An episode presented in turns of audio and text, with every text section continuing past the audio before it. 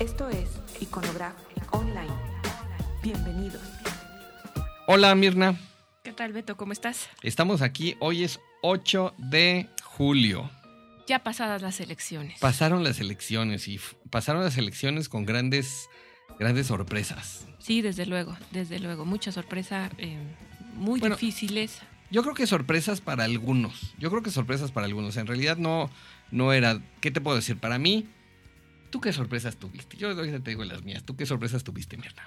Pues yo, yo no esperaba tanto voto nulo, tanto vota en blanco, pero al final fueron, rebasaron, rebasaron mis, mis pronósticos y mis, mis números, que bueno, así como de nada más pensarle, no, pues yo creo que van a ser como unos dos, un 2%, un 3% por arriba de lo que normalmente la gente no vota, o anula el voto, anula el voto, no, no el abstencionismo. No, en algunos estados la, eh, se rebasó esa cifra normal de gente que...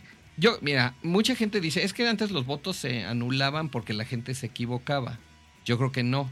Porque yo mismo en alguna ocasión anterior, hace algunos años, cuando no encontré un candidato por el cual votar, tachaba la boleta completa. Simplemente no me, no me gustaba ninguno de los candidatos, entonces la tachaba la boleta. Entonces yo creo que en realidad no es algo que empiece ahora. Y de ese 3%, yo creo que había muchos, muchos, muchos ciudadanos que decían, esto, no puedo votar por esos candidatos, no me gusta ninguno, lo anulo. Entonces no, no eran el 3% de la gente que iba a votar la que se equivocaba. Sí, quizá la le, le daban ahí el nombre de se equivocaron por, por no reconocer, es gente que no quiere votar por ninguno. Ajá. O porque pues, Pero ahora que está la- cantado el, el, el, el movimiento, que, que Sí. fue una que se hizo una pequeña campaña, campaña mediática, sobre todo en internet, sí. la, la, la gente pues ya lo hizo de manera más organizada, más institucionalizada, más, más de, no es una estupidez decir institucionalizada, más, más, más Más consciente, Más organizada. más, ¿no? más, más, más en el- este con- es el símbolo para votar a todos. O una pones, línea. Anulas todos, bueno, que era tachar todas las, las, las representaciones en tu boleta, o poner un gran círculo y tachar todas, o ponerle nulo a todo, ¿no? Y era ya muy evidente que no era un equívoco, era no En- quiero. En, en la caseta en la que estuve, yo, yo estuve secretario de casilla en, en la sección en la que me tocaba, en la 335 Contigua 1 de Atizapán de Zaragoza. En el fraccionamiento Pedregal de Atizapán. Y en ella, a la hora del conteo, la verdad yo tenía mucha curiosidad porque pues después de haber estado de alguna manera, manera promoviendo el voto en blanco, pues sí me, sí me llamaba la atención el a ver qué pasará, ¿no? Y, y en verdad fue muy ilustrativo porque te das cuenta cuando la gente se equivoca, cuando la gente eh, tacha mal o quiso, por ejemplo, poner una coalición y se equivocó de partidos, lo cual sería muy raro, pero bueno, pasa. Yo creo que de los, no, no recuerdo cuántos votos, pero fueron, fueron- creo que fueron como 48 votos nulos. Si en uno detecté que la gente se equivocó, fueron muchísimos. O sea, en realidad, para mí, de esos 48, alrededor de, no recuerdo, 47 fueron votos muy conscientes, votos haciendo unos el círculo y tachando como se había propuesto, otros poniendo nulo con todas sus letras, otros poniendo no me gusta ninguno, pónganse a trabajar. Este fue, fue una manera de anular muy, muy, muy notoria. Sí, muy De- enfatizada. muy- muy no me estoy equivocando. Del, ajá, del, Claro. del descontento en general. Sí, es que bueno, ya el descontento lo teníamos muy muy arraigado ya desde hace cuánto, solo faltaba como organizarlo y hacerlo de esta manera generalizada y muy consciente. En mi casilla fue, a mí nunca me ha tocado, fíjate, nunca me ha tocado hacer fila para votar en ningún en ningún caso. Como en mi casa es así de vamos a votar mañana temprano, es la primera tarea del día. Entonces, a las ocho, ocho y media estamos toda la pensando, familia muy contenta a votar. estamos Eso es muy pensando bonito. ya en salir y entonces pues nos toca la misma casilla y allá vamos a formarnos. Nos formamos entre nosotros, uno antes que otro, pero no nos toca, no, nunca me ha tocado formarme. Ajá, acá sí tuvimos, yo sentí, digo, cuando el pronóstico de abstención era el 70%, sí notas que de repente, oye, ya llegamos al 50%. Y lo vas viendo porque vienen las boletas en bonches de 200. Y hay. Entonces, si tengo 743 este, boletas Ajá. y de repente ya votó un bonche, dice, ah, pues ya llevamos 200. De repente se acaba el otro bonche, ya son 400. Y le empiezas a avanzar, quieres decir, pues ya con 400 ya rebasamos el 50%. O sea, en tu casa ya no hubo absten- abstencionismo. Mm, Pero nada. Nada, na- qué bueno, raro. sí o bien no, claro, sí hubo. Sí O hubo, sea, pero hubo no, un- no como se esperaba, Ajá, no como en hubo otros un momentos. 45% de abstención cuando se esperaba un 70%. Sí, sí, es que es importante. La gente hoy no se quedó y, esperando. bueno, es muy chistoso porque además yo eh, poco he vivido en mi fraccionamiento en el sentido de estar ahí. O sea, yo tengo muchísimos años de estar en mi casa, dormir y salir a trabajar fuera y regresar en la noche. Pues no conozco mucha gente, no conozco muchos de los vecinos. Ujú. Pero pues algunos de los que conozco, pues era muy chistoso porque, ay, hola, ¿qué tal Beto? A gente que hace años no veía y, y en realidad es, eh, es bonito el esto de, De encontrarte con tu comunidad. de encontrarte con la comunidad con la que conviviste, bueno, con la que convives diariamente aunque no los veas. Sí. Estás ahí, sufres lo mismo, el día que se va el agua, todo el mundo se va el agua, Claro. se va la luz, nos pasa. Este, alguna vez tuvimos alguna participación en una nos quería meter el ayuntamiento de Atizapán a través del fraccionamiento todo el tráfico de la carretera, entonces pues ahí yo estuve bastante movido protestando, igual algunos se acuerdan de eso. Y pues ya después cuando estuvimos trabajando en el ayuntamiento de Atizapán, pues bueno, yo creo que, Hay algo, que algo son quedó. cosas que se van quedando. Sí, sí. Pero bueno, entonces después vienen las sorpresas. Mi, municipio, Atizapán, pues tiene muchos años de haber ganado el PAN. Y pues tristemente sucede, yo creo que en todos los gobiernos y en todos los partidos que duran demasiado en el poder, que el, el actuar se va deteriorando, se va agarrando confianza, se van haciendo cosas que de entrada se hicieron mal, y esa fue, fue algún conflicto que tuve yo con el presidente municipal desde la primera vez que ganó el PAN, porque pues empezaban a hacer cosas que no se tendrían que hacer, ¿no? Me acuerdo que le criticábamos mucho al PAN, ah, digo al PRI, que pues usaba cam- camionetas del ayuntamiento para su campaña en aquellos años. Mm.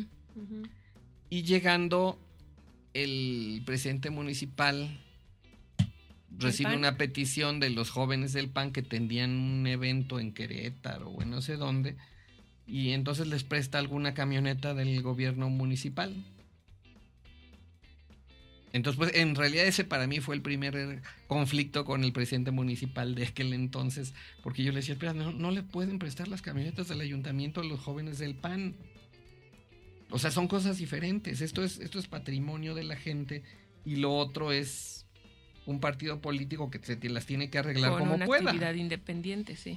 Pero bueno, pasó, pasaron muchas cosas y siguieron pasando. Entonces cada vez la recibía yo ya bastante alejado ya del ayuntamiento después, pero pues sí recibía información de la gente que ahí vivía y de la gente, incluso amigos que trabajaban en el ayuntamiento, pues que la cosa estaba grave, ¿no? Grave en cuestión de, de los de contra de los principios panistas, ¿no? Que, pues no quieres tú que haya corrupción, pues si había, no quieres que tal y tal. Y bueno, ahora sucede y para mi sorpresa incluso el, el PRI ganó todo en Atizapán. Ganó la presidencia municipal, ganó la, la diputación local y ganó la diputación federal. Contra mi sorpresa, porque yo dije, yo voy a anular mi voto, precisamente porque no estoy de acuerdo con las cosas que están pasando.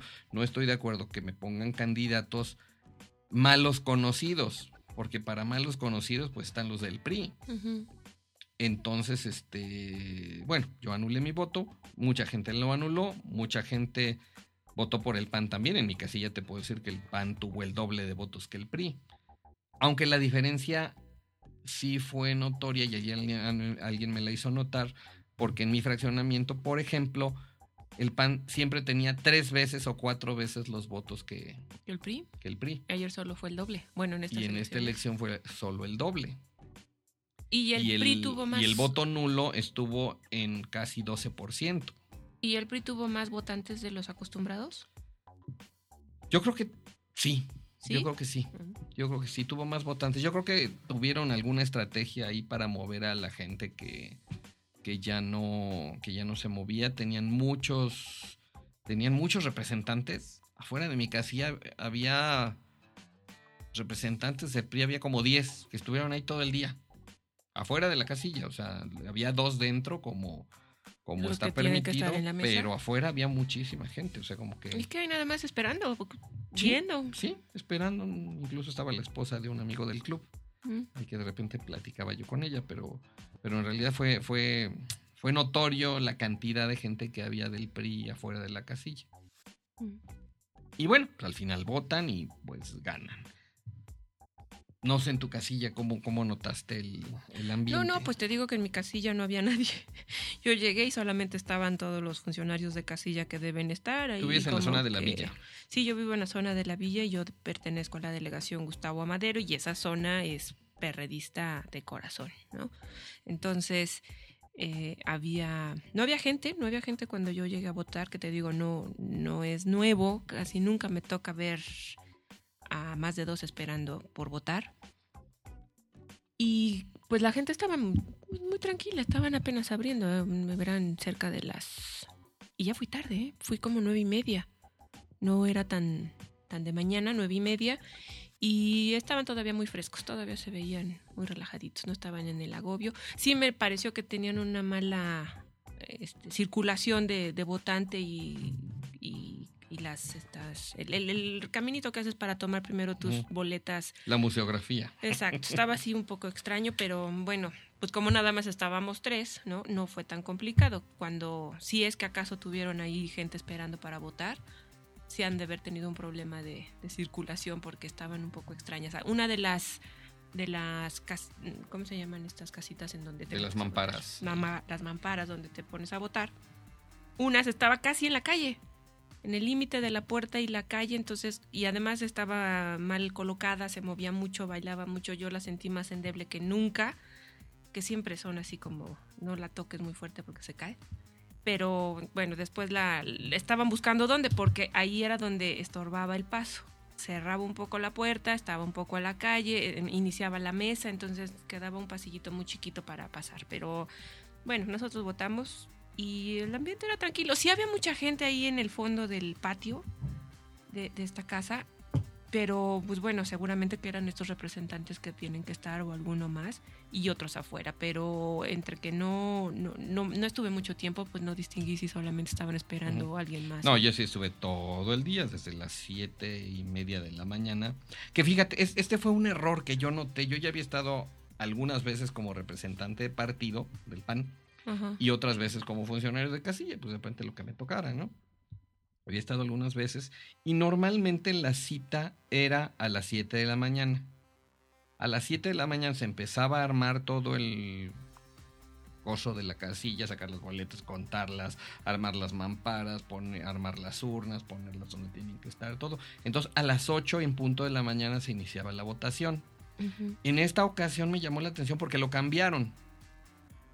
Y se empezó a armar la casilla a partir de las 8 de la mañana. Entonces llegaron varias personas que decían es que tengo prisa, no, no me puedo esperar, ya quiero votar, pero pues nosotros todavía estábamos en el proceso de armado. Entonces yo creo que sí se fueron algunos, Sin votar algunos sin votar porque por el horario. por, por el cambio este de horario, ¿no? De que no se abrió la casilla para votación a las 8, sino, y pues al final terminamos de armar la casilla y contar las boletas y todo eso. ¿A las Suerte que ninguno de los representantes de partidos quiso firmarlas, porque entonces nos hubiéramos tardado más. Empezamos como al 20 para las, las 9 la votación. Ah. Entonces sí, los que llegaron a las 8 pues se tuvieron que ir o regresar después. Pero un señor que además estaba bastante molesto porque, porque sí quería votar, pero pues, se tenía que ir Y todavía no estaba listo. trabajaría o algo Sí, así y no estaba listo el asunto. Sí. Pero bueno, al final transcurrieron las votaciones, hubo resultados que sorprendieron a muchos, como decíamos al principio. El PAN, el PAN perdió, perdió, todo el corredor azul se perdió. Es una lástima porque entre los malos candidatos que había del PAN en algunos municipios, como en Atizapán, en, en Naucalpan había buenos candidatos. Pues sí, pero no alcanzó. Entonces, no. al- al- algo sucedió como alguien le llamaba una marea roja. Ajá. Yo creo que en gran parte sí fue una organización bien armada del, No, del bueno, PRI para puede llevar a ser. sus votantes. Puede ser que hayan aprovechado este momento tan, tan específico en donde notaron ese descontento, donde se manifestó y se organizó la ciudadanía en decir no voy a votar por ninguno. Pero también, también digo, si no hubieran tenido malos desempeños en gobiernos anteriores, no hubiera llegado a este punto, específicamente en Naucalpan, ¿no? Sí, claro. No hubiera llegado a este punto en donde, pues sí, será este, mejor que los demás, pero de todos modos yo ya no quiero saber nada de este partido. En general fue como el castigo, no al candidato, al partido. Claro, claro, claro. Sí, y te digo, al final pues es una lástima porque sí había gente valiosa que podía haber ganado, pero bueno, no ganaron. Y este, y pues a nivel federal, a nivel nacional, pues Sí. parece que el guamazo fue Tremendo. tan grande como ellos. Eh, nos enteramos en la que, que Germán Martínez, dirigente del PAN, renunciaba. Eh, eh, eso me parece una buena noticia. Yo creo que el señor Germán Martínez poco tenía que hacer ahí desde el principio y que el otro señor Espino no hable porque la verdad su desempeño fue bastante malo también y ahora se da aires de pureza. La verdad que a mí me da mucha pena lo que sucede ahí. Yo creo que la última presidencia digna que tuvo el PAN fue con Luis Felipe Bravo y de ahí, y de ahí se ha venido desencadenando una serie de, de cosas que, que el PAN no tendría que tener ni tendrían por qué, por qué soportar los panistas. Yo panista de corazón, dejé de ser miembro activo hace varios años, pero sigo siendo panista de corazón y la verdad hay cosas que, que duelen. A mí también me gustó que hubo, hubo congruencia, que finalmente si hay malos resultados el encargado tiene que renunciar, en donde sea y en donde esté. Y hablando de, de todo en general, ¿no? ¿no? es congruencia, no le quedaba de otra. Pero hay quienes nomás no se mueven, de pronto hay quienes nomás no, teniendo razones de peso para decir, no, estás haciendo tu trabajo. Y desde hace un rato. Y ahí se ¿no? quedan. Y ahí se quedan. Yo creo que le hubiera convenido renunciar o nunca haber sido. Pero bueno, esa Bueno. es otra cosa. Pues sí, pero Y sí ahora hay, hay otro caso interesante. ¿Cuál? El de Jesús Ortega en el PRD. Ay, todavía no habla o ya habló. No he escuchado nada. Pues no, no recuerdo si ya habló, pero la, la cuestión es que obviamente ya hay quien le pide que renuncie porque los resultados del PRD también fueron bastante desastrosos. Y además, pues ya hubo un ejemplo, ¿no? El PAN ya, ya renunció su dirigente, pues ahora el, Así como que quieren que siga la fila. el Pero el PRD. Sí está en una grave situación, mucho más grave que la del PAN. ¿Por qué? Porque si renuncia Jesús Ortega es dejarle el PRD al PG, que estuvo trabajando en contra del PRD. Ah, ah, pues sí. Entonces, obviamente, lo- la- los militantes del ala de los chuchos No quieren, no, claro. no quieren, porque en realidad yo creo que sería muy, muy grave Pero que de no repente tendría- se ah. volviera el PRD el partido del PG. Claro, no, imagínate. Pero además tendría que haber una votación y son más los López Obradoristas. No lo sé, porque ya hubo una votación y ganaron los chuchos. Bueno, en dudosa, en dudoso resultado, en donde a qué me robó, no tú me robaste, no. bueno, es que eso se roban yo, todo, no, o sea, por eso es grave, pero yo creo que son bastante más deshonestos y bastante más rateros y bastante menos confiables los seguidores del PG. Pues ahí tienes a Fernández Noroña, ahí tienes a Albejarano, Terrible. este, digo, tú me dirás. Y haciendo ya como su propio grupo, ¿no? También, además, como no pasó nada, todo fue una calumnia o todo fue un, una estrategia política en mi contra, un complot. Sí, ¿no? claro, el puso de moda. complot es famoso. Se puso de moda. No, no digas así. Entonces, y, y digo, y la cuestión esta, yo oí a, a- a Carmen Aristegui entrevistando al PG ¿Apenas? ayer, Ah. ayer, ayer, ayer martes. Y la verdad fue de terror la entrevista.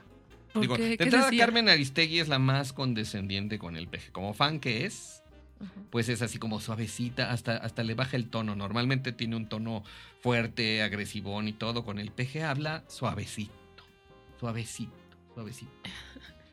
Y No la escuché. Oye, Andrés Manuel, ¿y tú qué opinas de no sé qué? Y aunque de repente quiere salir el espíritu de combativo de Carmen Aristegui, no le gana la admiración al personaje y se cae al suelo. Ajá. Pero bueno. Y el otro diciendo, el pueblo de Iztapalapa ya demostramos que, ah, que los mexicanos sí pueden, este, este, ¿cómo, cómo decía? brincarse el fraude y entonces Qué logramos que la cultura política de los ciudadanos de Iztapalapa Oye, ¿y ahí qué va a pasar? que A ver. no me vengan. Es, o sea, es, Sí, es, es- sí, como. Son o sea, discursos pobres. yo no sé si el cuate verdaderamente se la cree Bueno, pero o imagínate. verdaderamente piensa que quien lo está oyendo son estúpidos porque no puede pensar eso. Bueno, pues Bueno, ahí sí está, lo puede pensar, ahí está pero ya no el puede pensar que la gente le va a creer. Ya está ahí el Yo resultado. entiendo, ya la gente de. Iztapalapa le puede creer, Sí. pero de fuera de Iztapalapa yo creo que se va Ah. diluyendo esa credibilidad hasta que llega a que nadie Yo le confío en eso. cree Yo nada. confío en que solamente fue como un, un, un, un- un momento muy específico en el que les habían quitado una candidata por razones no, no muy este, claras y, y si no estaba y ya estaban impresas las boletas y ahí estaba su nombre y entonces no queremos a la nueva candidata que ellos están este, autorizando, ¿no? Y, pero ahora la pregunta es, ¿qué va a pasar con, con este señor Juanito? Con el famoso alias Juanito. alias Juanito, que ¿cómo se llama? Federico Rafael. No, Rafael, es Rafael algo. pero- No sé, Rafael de la bandita tricolor, no sé.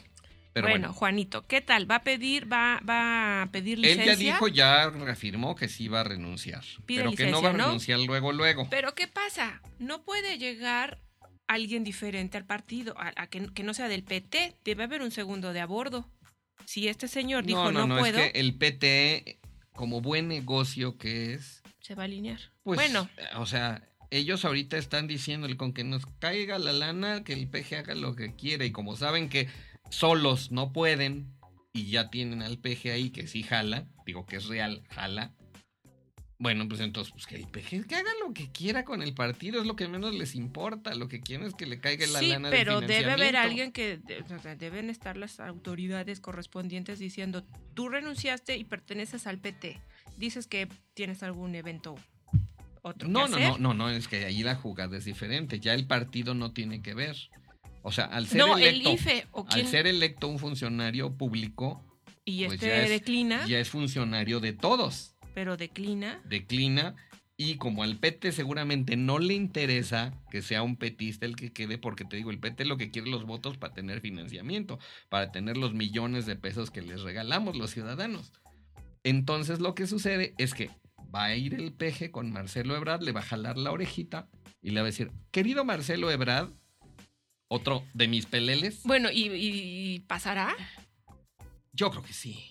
Uh, Yo creo que sí, por declaraciones así medio veladas que ha hecho o eh, a Ebrard y todo eso, yo creo que va a pasar, va a decirle a la asamblea, ¿saben qué? Este, pues ya renunció Juanito, ¿qué haremos? ¿Qué haremos? Yo creo que hay que pensar, ah, se me ocurre que Clara Brugada, sí. que por coincidencia es la que promueve el PG, Sí. sea la que se quede, ¿cómo ven? Pero no puede Y entonces ser. la asamblea que es independiente, de ciudadanos independientes, va a votar a que favor de tienen Brugada. su, su... Van a decir, yo creo que es muy buena tu idea, Marcelo Ebrard. Yo creo que podemos poner a Clara Brugada. Qué buena que se te ocurrió. Y el otro va a decir, sí, yo soy muy inteligente.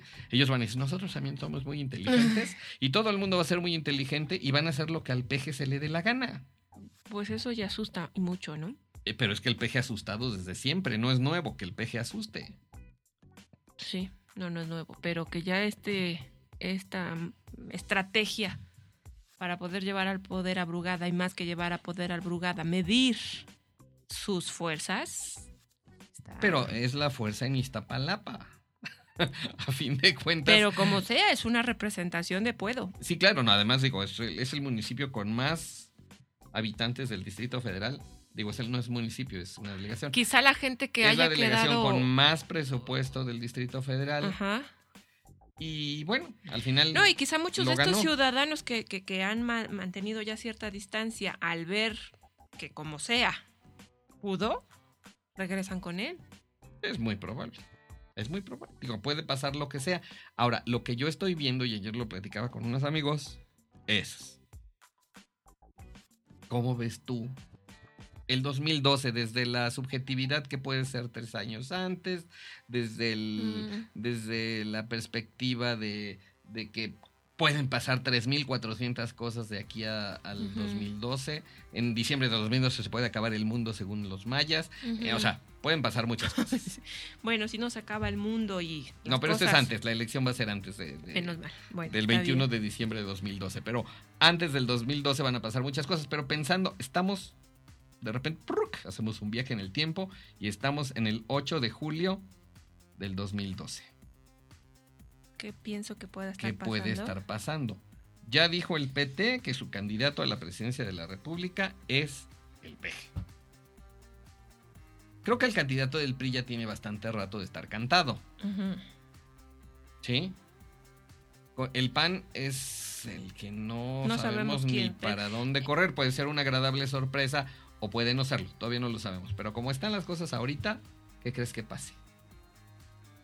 Pues si el PAN tiene la posibilidad y la iluminación de reordenarse, de diseñar una estrategia, de alinearse y de trabajar regresando sus ideales, regresando a la, al espíritu de oposición que tuvieron durante mucho tiempo, al señalar lo que no estaba bien hecho y tenía que mejorarse de otra forma y tenía que pensarse de otra forma para poder mejorar este país, el gobierno, el, gobierno de este país y que pues en- como consecuencia la, la ciudadanía esté mejor, si logra eso, si logra recapacitar, regresar y revisar en dónde se, dónde se equivocaron y toma un buen rumbo, pues el asunto no estaría tan, tan, tan declarado a favor del PRI. Yo creo que el PRI como institución y como, como partido político de tantos años tiene es mucho muy institucional es mucho más alineado no, no, no se pelean en, problemas o en, en diferencias internas y ahora teniendo esta mm, clara ventaja y este claro regreso pues van a tener y todos se van a- a reunir para hacer un buen una buena estrategia y un buen un buen programa para poder llegar a la presidencia del 2012. Bueno, te digo lo que yo veo, que me parece bastante catastrófico. ¿Qué? por donde lo veas, que el candidato del PAN, el que quieras, no va a pintar, ¿Por qué? porque no hay. Pues ya En- está pintando en este mucho este, momento- señor que en todos lados le hacen mención. ¿Quién? ¿Qué señor? Este Peña ¿Germán Nieto. Martínez? No, no, no, por eso. Estoy hablando del candidato del PAN. Ah, perdón, PAN. Ah. PAN. El candidato del PAN no pinta y se vuelve la elección PRI, Peña PRD. Nieto, PG. No. O sea, la, la elección yo la estoy viendo como que va a ser Peña Nieto contra López Obrador. No, pues definitivamente gana el PRI, Por supuesto. por supuesto. ¿Por qué? Porque muchos que no votaríamos por el por el PRI de, de, de manera natural, Vamos a votar. tendríamos que votar como se votó por Calderón. A fin de cuentas, el, PAN y Calderón nunca entendieron que en realidad ellos no ganaron la elección. La perdió el peje por su bocota. El peje iba derechito a ganar con todo el terror que le teníamos muchos, pero iba a ganar. Pero empezó a hablar, se sintió en la silla dos meses antes y, y él solito fue dándole en la torre a su proyecto y, perdió y ganó Calderón porque era el que más posibilidades tenía de que ganar en ese momento y ganó con una diferencia muy cortita. Calderón y el PAN nunca lo entendieron. Ellos pensaron que habían ganado por méritos propios. No entendieron que mucha gente, incluso muchos priistas, votaron por el PAN para que no ganara el peje. Yo creo que ahora se daría la situación de manera diferente. Recíproca. Muy parecida, pero diferente. Sí. Ahora, habría mucho Panista que por votando PRI. por Peña Nieto para que el peje no gane. Sí. Y no es bonito. Pero es menos bonito el otro escenario. Sí, que es muy feo que gane. Sí, el sí, PG. si el plan, si el PAN no logra, no, no, no, no tiene esta humildad de reconocer y de reestructurarse y de aceptar que se está equivocando, porque también he escuchado que si el PAN ha perdido es por el voto nulo. No, no, no, pues no es así, ¿no? Está perdiendo por méritos propios. Y si no puede, no puede recuperarse, no puede reconocerlo y no puede mejorarlo, pues entonces va a tener más tiempo para pensar que tiene que mejorar.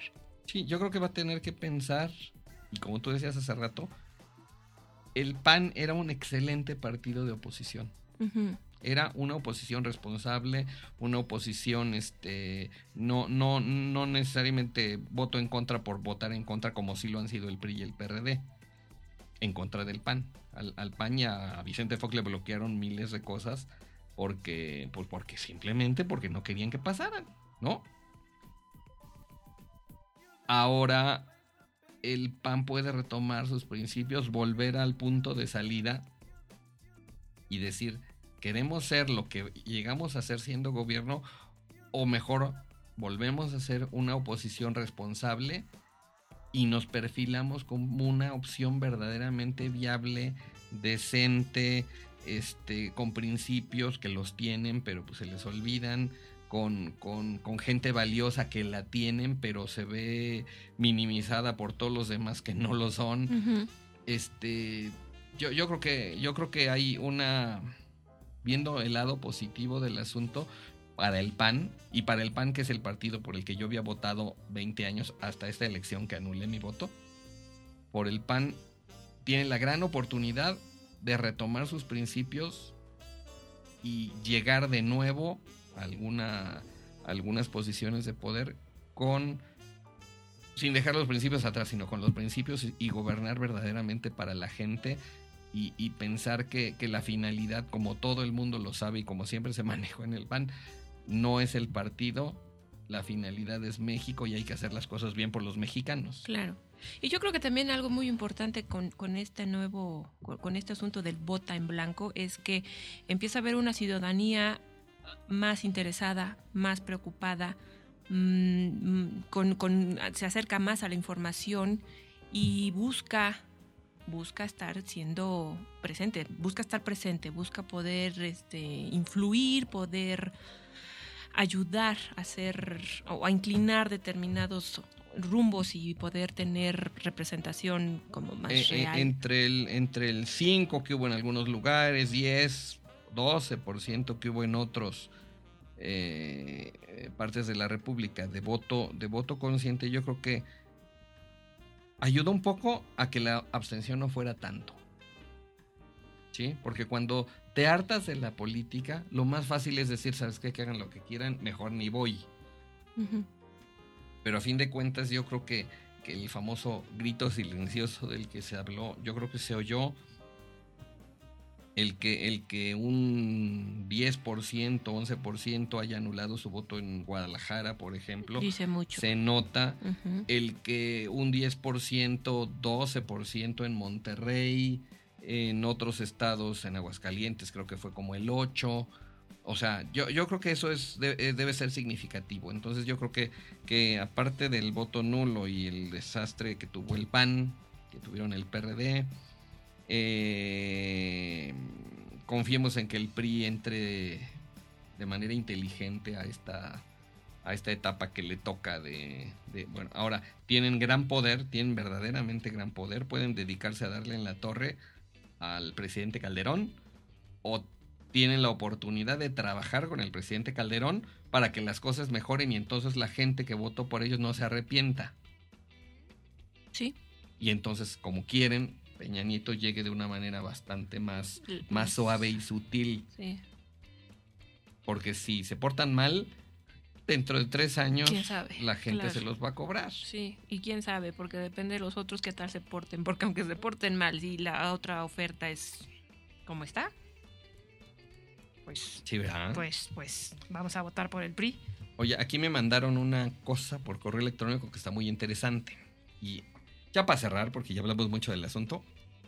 Este dice el poder de la gente. Los ciudadanos blancos organizados y sin gastar el dinero público lograron ser la cuarta fuerza por encima del PT, Panal, Convergencia y PSD, que se gastaron más de 1.800 millones de pesos. O sea, ese era el presupuesto para estos partidos. Es, Y es un insulto. y los ciudadanos blancos lograron, según esta cuenta, me imagino que ya es un promedio nacional, el 5.39% de participación sin un peso. Y cada uno de sus partidos, lo que se gastó sumado son 1.800 millones de pesos. ¿Cuántas cosas se pueden hacer en este país con ese dinero? Y estos de los partidos se los gastan ir- irresponsablemente. Irresponsablemente. Oye, esto, esto no lo habíamos comentado. Es muy bueno que este voto, voto en blanco le quitó registro a cuántos partidos pequeños. Eh, nada más al PSD, pero bueno, con uno se empieza. No, convergencia no, hizo. ¿Nada solo el PSD? Convergencia por el levantón que le dio el PG. Porque Mm. además, como él, él, él calcula que los, el PRD igual lo apoya, igual no, porque está Marcelo Ebrard, que por ahí yo ya tengo algunas informaciones de que Marcelo Ebrard sí está con el PG y va a apoyar al PG. Simplemente ahorita es echar un, una canita al aire, nada más para despistar un poquito y después decir, no, no, no, el bueno es el PG. Este. Eh, pero bueno, entonces está el PG defendiendo estos, estos dos partidos chiquitos, al P- PT y, y a Convergencia, para que sean su plataforma de donde salir. Y el PSD, el PSD, yo creo que el PSD tiene gente decente. A mí, a mí alguna gente del PSD, mucha no, su dirigencia no me gusta, no me gustó lo que le hicieron a Patricia Mercado. Pero bueno, hay gente decente apoyando al PAN, es una nueva, es una, pero es un partido por el cual no votaría yo. Aunque hay gente que considero eh, muy coherente con sus principios y muy respetable.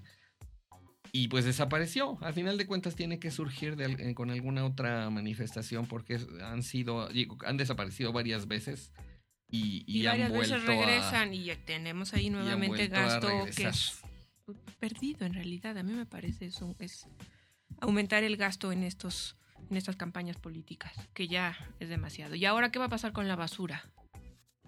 Pues se supone que los mismos partidos la tienen que quitar. Pues sí, eso se supone, pero nadie viene a quitar sus anuncios. Yo no, yo no he visto que nadie quite nada. Ni los van a quitar. Tendrá que venir el municipio a. ¿Sabes a cuáles sí no están? Ahora que lo... Bueno, no estoy tan clara, pero aquí antes de llegar hay un puente. El primero, el primer eh, anuncio político que estuvo ahí fue del PRI. Y ahora ya no está, pero no me he fijado si en el resto del camino ya no hay nada eh, del candidato del PRI. No lo sé, lo voy a No lo sé. Lo que sí me noté es que unos días antes de las elecciones, un día ya cuando ya no se podía hacer propaganda, en ciertas partes desapareció toda la propaganda del PAN y se quedó sola la del PRI. Eh, a lo mejor estaba ayudando el PRI an- antes a quitar la propaganda de los otros partidos para quitar la basura. O a lo mejor era el pan que estaba quitando la propia. No creo, Antes de las porque sabes que, sabes que es que pusieron unos, unas estructuras de metal, como para hacer unos gallardetes diferentes, no colgados al poste. Y sí, se llevaron, se llevaron la, la- la propaganda, el plástico que ponen encima, pero dejaron el, la, la lámina esta ahí como pizarrón. Pues no sé para qué, es claro. Pero bueno, son esas cosas que pasan. Vaya, Nunca sabremos, como no sabremos quién mató a Kennedy, sí, no sabremos, nunca sabremos, ni quién mató a Maquio, que eso me importa mucho más. seguro. Bueno, pues ya terminamos esto. Esto fue nuestro podcast de Iconograph Post electoral. post electoral. Ya habíamos dado nuestra opinión antes y bueno, pues a ver qué va pasando. Ya nos veremos por aquí, nos oiremos Ya estaremos platicando lo que venga. cuando suceda. Exacto. Este, gracias Mario. Mario, un saludo. Hasta luego.